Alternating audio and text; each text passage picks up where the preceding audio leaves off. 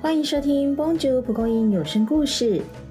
人与人之间的相处，难免有误会产生，但多用心理解对方说的话，就能避免不必要的误会。一起来透过幽默小故事来了解沟通的艺术吧。这一晚，鲍勃又跟亨利去酒吧喝酒了。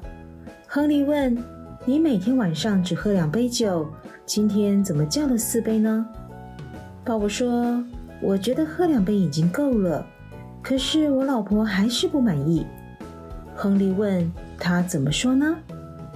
鲍勃说：“我每天回家，她总是埋怨我，真是的，又喝个半醉。”又有一位男子将他的雨伞放在旅馆大厅，并在伞柄系上一张卡片，写道：“此伞属于一位能举百磅的男士。”我将在十分钟内回来。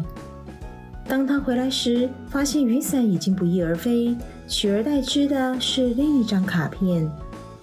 此卡是一位一小时能跑十英里的人留下的。我将永远不回来了。最后是一位医生对病人说：“若每天跑八公里，连续跑三百天，体重就能减掉三十公斤。”三百天后，医生接到病人的电话，说他真的减了三十公斤，但也有个难题。什么难题呢？医生问。我已经离家两千四百公里了。征询他人意见时，要留意对方所表达的重点，避免曲解，造成反效果哦。